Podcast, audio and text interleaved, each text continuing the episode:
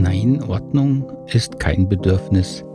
Und äh, wie kann man Menschen im beruflichen Kontext äh, Empathie geben, wenn man da nicht so einen klaren Auftrag für hat? Und dann haben wir noch eine Frage von Ferdinand, der Lehrer ist zum Thema gewaltfreie Kommunikation an Schüler oder an Kinder im Allgemeinen weitergeben. Das sind die Fragen, mit denen wir uns heute beschäftigen, hier im Podcast für gewaltfreie Kommunikation und Persönlichkeitsentwicklung. Ganz herzlich willkommen hier bei Ihrem Host. Ich bin Markus Fischer, Trainer und Berater und versuche Ihnen die gewaltfreie Kommunikation lebenspraktisch näher zu bringen, ohne Selbstzensur und ohne künstliche Vier-Schritte-Sprache.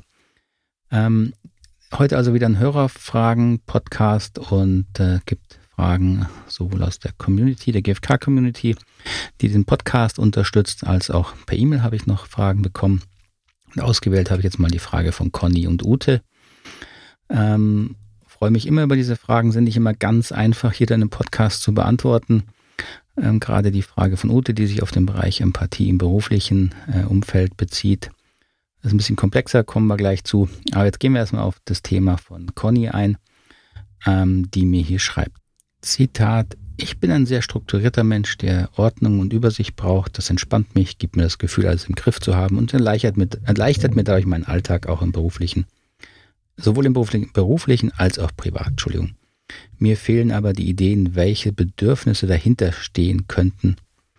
Ja, das ist also das Thema, ähm, was sind Bedürfnisse? Und Conny sagt ja, sie hat es schon verstanden, dass Ordnung im Sinne von Aufräumen kein Bedürfnis ist, aber es fällt ihr schwer zu verstehen, was denn jetzt da für Bedürfnisse dahinter stehen könnten.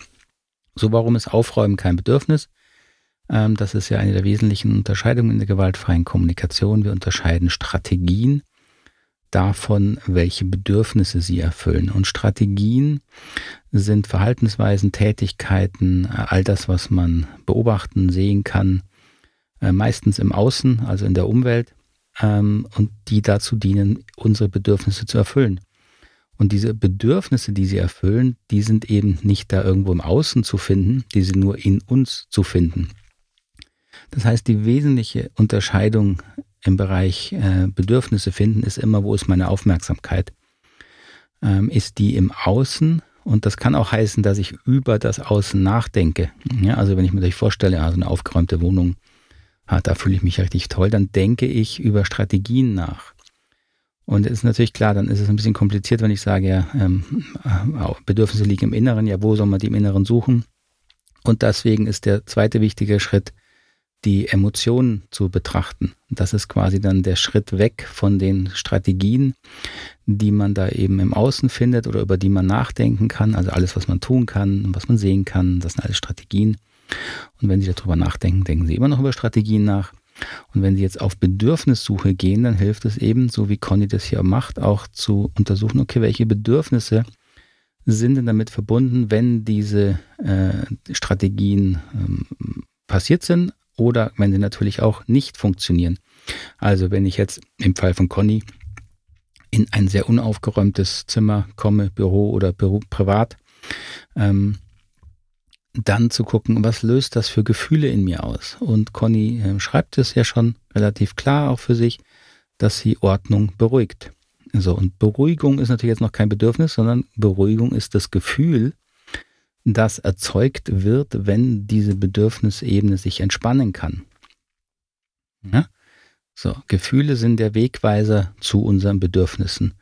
Und Bedürfnisse sind jetzt im Grunde ja nur eine andere Umschreibung dieser Gefühlsebene. Ja, das äh, Bedürfnisse sind ja nichts, was Sie in sich jetzt wie ein Baustein, ein Lego-Baustein finden können, sondern Bedürfnisse sind ein natürlich auch wieder ein Konzept, ja, ein Konstrukt, das wir äh, in der gewaltfreien Kommunikation nutzen, um unsere Gefühle besser zu verstehen und um mit ihnen konstruktiver umgehen zu können. Dazu dient diese Bedürfnisebene. Und weil es eben wohl sehr viel Sinn macht zu sagen, ja, wenn ich mich gut fühle, sind Bedürfnisse erfüllt. Also wenn ich Hunger habe und dann was esse, dann bin ich satt von einem unangenehmen zu einem angenehmen Gefühl. Und das Bedürfnis, was erfüllt wird, ist Leben, Überleben, ja, physisches Leben. Das macht natürlich viel Sinn. Und so finden Sie viele andere Bereiche, wo es äh, Sinn macht, diese angenehmen Gefühle oder unangenehme in Bedürfnisse zu übersetzen. Ja, wenn sie nicht verstanden werden, wenn sie etwas erzählen, dann sind sie irritiert. Und sobald sie merken, der andere versteht mich, dann entspannt sich diese Irritation, weil sie verstanden werden wollen, weil ihnen das natürlich auch eine bestimmte Qualität in der Beziehung gibt, also eine Zugehörigkeit. Und schwupps sind wir dann schon wieder auf der Bedürfnisebene. So, was steckt jetzt hinter ähm, Ordnung, die eben in den aller, aller, allermeisten Fällen eine Strategie ist an Bedürfnissen dahinter? Und das kann jetzt natürlich das äh, individuell sehr unterschiedlich sein, weil ich das von außen eben nicht sagen kann, aha, wenn du Ordnung brauchst, dann äh, äh, hast du eigentlich das Bedürfnis. Nee, so leicht ist das eben nicht. Da muss man eben individuell gucken.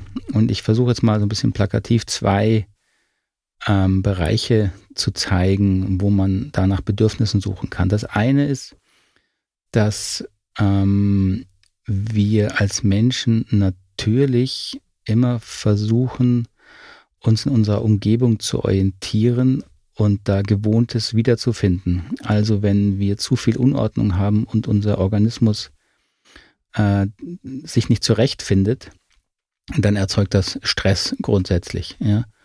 Ähm, das ist natürlich auch sehr individuell unterschiedlich und auch hier ist der Grad der Unordnung gar nicht so einfach festzustellen. Zum Beispiel, wenn Sie durch einen Wald spazieren, ähm, also in der Natur zum Beispiel, kann man jetzt wirklich nicht behaupten, dass das im menschlichen Sinne aufgeräumt wäre. Aber es ist wohl anscheinend so, dass Natur äh, ein Ausmaß an Ordnung, Unordnung hat, was auf viele Menschen äh, beruhigend wirkt. Ja? Hängt natürlich auch noch ein bisschen Umständen ab. Ja? Wenn sie in den Wald gehen und dann hören sie irgendeinen äh, sehr unangenehmen äh, Knurrlaut, dann kann sein, dass sie sich ganz schnell un unwohl fühlen, dann ist es vorbei mit der Ordnung.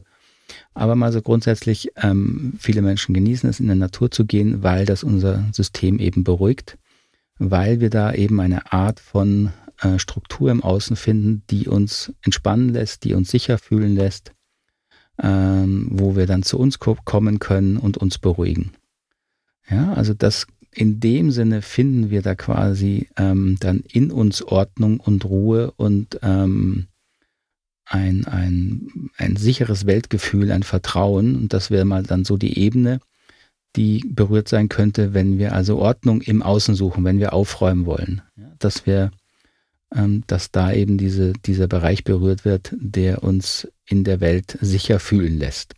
Ein anderer Bereich kann sein, äh, wenn Sie zum Beispiel äh, groß geworden sind und äh, tausende Male aufräumen mussten und dann Mama oder Papa glücklich waren, dass sie dieses Verhalten so integriert haben, dass sie es nicht aushalten, wenn es im Außen aufgeräumt ist, weil innerlich dann der Film abläuft oder dann bin ich ein schlechtes Kind, dann bin ich ein schlechter Mensch.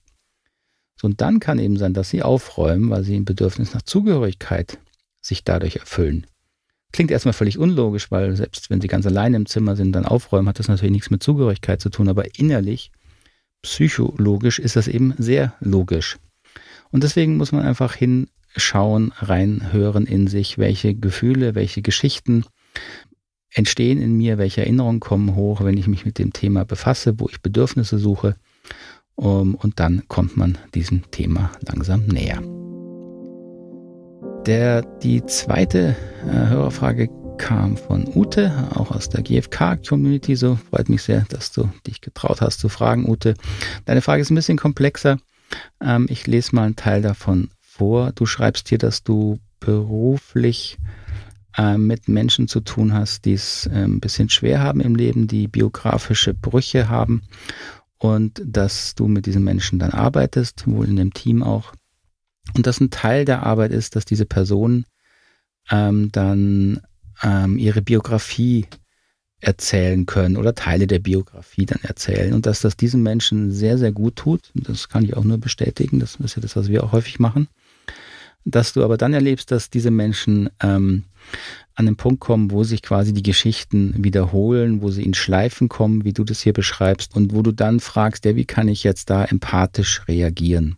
Du fragst, ob man da auf die Gefühlsebene eingehen kann oder soll und dass du damit auch sehr vorsichtig bist. Du fragst, wie unterbreche ich diese Schleifen empathisch und gehe in eine empathische Resonanz. Darf ich das überhaupt oder brauche ich dafür die ausdrückliche Erlaubnis und so weiter? Gut, das ist natürlich also jetzt ähm, ein komplexes Thema, das berührt so ein bisschen zum einen den Bereich, wie unterstützt und berät man empathisch. Dazu habe ich ja gerade neulich den Podcast gemacht, also die letzte Episode dreht sich ja um die Frage, wie, äh, äh, wie was heißt eigentlich empathisch unterstützen, wie funktioniert das im Detail ein bisschen genauer. Deine Frage geht aber noch ein bisschen mehr sozusagen in die Richtung, ähm, ja, darf ich das denn und mache ich, kann ich das dann dann machen in diesem Kontext, in dem du arbeitest? Ähm, und da, das finde ich auch sehr ähm, ähm, gut und richtig, dass du da kritisch nachfragst, denn das ist natürlich schon der entscheidende Punkt, ob die Menschen, mit denen du da arbeitest, ähm, das Vertrauen haben, dass sie da, ähm, wenn sie was erzählen, auch so ähm, gut begleitet werden, ob das auch so sozusagen im Vertrag ist, also ob die da hingehen, weil sie an ihrer Biografie arbeiten wollen, ob das ausdrücklich so besprochen wird. Wenn ja, dann natürlich, dann kann man erklären, dass es dazu auch gehört, dass man nachfragt und bestimmte Themen nochmal genauer anschaut. Und dann ist es ja eigentlich kein Problem, dass du dann auch da empathisch nachfragst, auch auf die Gefühle eingehst. Die, die Menschen sagen dir dann schon, wenn du Gefühlsbereiche da berührst, auf, über die sie nicht weiter erzählen wollen. Das äh, wirst du natürlich sehr schnell merken, vor allem wenn du ein bisschen Erfahrung, Übung mit Empathie hast. Dann wäre es sehr unempathisch, da natürlich dann äh, gegen den Willen der Menschen weiter zu bohren. Das ist auch klar. Wenn allerdings das nicht so gegeben ist, so wenn mehr so das, äh, dieser Bereich ungeklärt ist, ähm, hast du da die Erlaubnis, wollen das die Menschen, dass man da über ihre Biografie noch redet oder vertieft eingeht, ähm, dann wäre ich da sehr zurückhaltend, ähm, weil du dafür dann schlicht auch keinen Auftrag und quasi keine Erlaubnis hast. Ähm, und dann ist es eher natürlich der Punkt, wie viel ähm, Freude und Spaß macht es dann zuzuhören, wenn die Schleife zum fünften Mal kommt. Das kennen wir alle von Generation Großeltern vielleicht, die dann die alten Geschichten bei jedem Kaffee auspacken. Was eben immer ein Zeichen ist, dass da was emotional unerledigt ist. Das ist natürlich schon richtig und das merken wir dann auch. Aber wenn du da keinen Auftrag für hast, dann kannst du es nur empathisch in dem Sinne unterbrechen dass du sagst, das hast du jetzt schon verstanden, worum es geht, aber eben das braucht man dann nicht noch zum sechsten Mal sich anzuhören. Und man kann dann höchstens fragen, ob die, dann fragen, ob die Person Interesse hat, ähm, zu verstehen, warum das Thema heute noch so präsent ist, noch so aufwühlt. Das kann man dann natürlich mal anbieten. Ähm, aber wie gesagt, dann muss man es sozusagen dann klären und nachfragen, ob da eine Offenheit dafür da ist. So, und die dritte und letzte Hörerfrage für heute kommt von Ferdinand. Ferdinand ähm, hat mir auch eine, eine Sprachnachricht geschickt. Äh, er ist Lehrer, Grundschullehrer, wenn ich es richtig in Erinnerung habe. Und ähm, hat die gewaltfreie Kommunikation kennengelernt und würde die natürlich gerne auch dann in seiner Arbeit nutzen. Und da ist er nicht natürlich der Erste, der dann fragt, ja, wie mache ich das jetzt mit meinen, mit meinen Kindern? Er sagt, er ist schon davon weggekommen, da jetzt irgendwie mit mit den Handpuppen zu arbeiten, was ja in der gewaltfreien Kommunikation so eine Weile sehr verbreitet war oder teils auch noch ist. Oder da mit ihnen über vier Schritte zu sprechen. Er merkt, dass es wohl besser ist, ähm, das, äh, diese Haltung quasi zu leben, äh, mit den Kindern ins Gespräch zu gehen. Aber er hatte eben die Frage, ja, wie, wie macht man das jetzt mit GFK an Kinder weitergeben? Ähm, dazu haben wir hier im Podcast auch schon ähm, ein, zwei Episoden gemacht. Ich verlinke die nochmal in den Show Notes. Deswegen jetzt nur nochmal ähm, allgemein. Äh, sehr verallgemeinert sage ich immer gar nicht an Kinder weitergeben. Muss man ein bisschen differenzieren natürlich dann. Äh, was sind Kinder? Also bis zu welchem Alter? Ja, also Jugendliche sind keine Kinder mehr. Dann kann man, das kann man da nochmal ein bisschen unterscheiden. Aber an Kinder ähm, aus meiner Sicht hat es keinen Sinn, die Methodik, so wie ich sie verstehe, weiterzugeben, weil gewaltfreie Kommunikation eine Methodik der Selbstreflexion und Persönlichkeitsentwicklung ist, bewusste Persönlichkeitsentwicklung. Und dafür braucht man erstmal eine Persönlichkeit, die man dann weiterentwickeln kann, die Kinder noch gar nicht äh, ähm, entwickelnd haben. Die sind da erst dabei in diesem ganz natürlichen Entwicklungsprozess, in dem sie erstmal sind, bis sie das sind, was wir Erwachsenen nennen. Ähm, und da jetzt eine weitere Methodik reinzubringen, halte ich für mindestens überflüssig, teilweise vielleicht sogar schädlich, weil dann was reinkommen kann, dass es, dass es quasi auch überreflektiert, äh, was gar nicht nötig ist im Kindesalter. Die sollen einfach Kinder bleiben können, die äh, haben ihre eigenen Entwicklungsphasen. Und in diesen Entwicklungsphasen, da sollten Erwachsene und Lehrer natürlich dabei sein und sie gut unterstützen. Und diese Erwachsenen, da wäre es sehr hilfreich, wenn die ihre Themen klar hätten und die nicht mehr auf die Kinder projizieren. Und dafür ist natürlich dann die gewaltfreie Kommunikation sehr, sehr hilfreich. Also das ist immer mein Grundsatz, auch wenn Anfragen aus Schulen kommen. Gewaltfreie Kommunikation sollten die Lehrerinnen und Lehrer lernen und integrieren und an sich arbeiten. Und bitteschön die Finger von den Kindern lassen, denn die orientieren sich daran, welche Haltung die Erzieherinnen, die Lehrer, die Eltern, wer auch immer leben, authentisch leben, wie sie ins Gespräch gehen, ähm, wie sie mit ihren eigenen Gefühlen umgehen. Daran orientieren sich Kinder und Jugendliche. Und da lernen sie, ganz unabhängig von welchem Fach da, das dann vorkommt, natürlich auf sozialer und ähm, emotionaler Ebene die ganze Zeit, auch wenn das nicht ausdrücklich Lehrinhalt ist. Aber das ist aus meiner Sicht ja auch der, der wichtige Anteil, den Schulen und Kindergärten haben können, dass da Kinder ähm, etwas erleben mit den Erwachsenen, was sie vielleicht zu Hause nicht oder zu wenig erleben. Zum Beispiel eine empathische Resonanz, zum Beispiel einen anderen Umgang, einen Umgang mit Konflikten, wo man ihnen erstmal zuhört, äh, wo man nicht gleich Schuld verteilt, wo man guckt, äh, was für Bedürfnisse sind da, ohne den Kindern jetzt was über Bedürfnisse zu erzählen, sondern einfach sie zu unterstützen, klar zu kriegen, was ist jetzt wirklich los, was hat es denn gebraucht, was wollen sie jetzt machen. Und da sind Kinder im Allgemeinen bis zu einem gewissen Alter sowieso sehr, sehr viel schneller als Erwachsene, weil die nicht so nachtragend sind. Ähm, und dafür muss man Kindern aber jetzt keine irgendwie neue Sprache, Gefühlssprache und so und so weiter beibringen. Und natürlich finde ich es wichtig, wenn emotionales Lernen passiert, aber das passiert doch sowieso die ganze Zeit. Und ähm, natürlich kann man da auch überlegen, ob man ähm, spezielle Einheiten macht, wo Kinder sich freier ausdrücken können. Aber da gibt es auch viele, viele Fächer, wo man das einbauen kann, denke ich mir. Da gibt es Sport, da gibt es Kunst, da gibt es Singen und so weiter. Und dann passiert doch die Persönlichkeitsentwicklung für Kinder, die sie brauchen.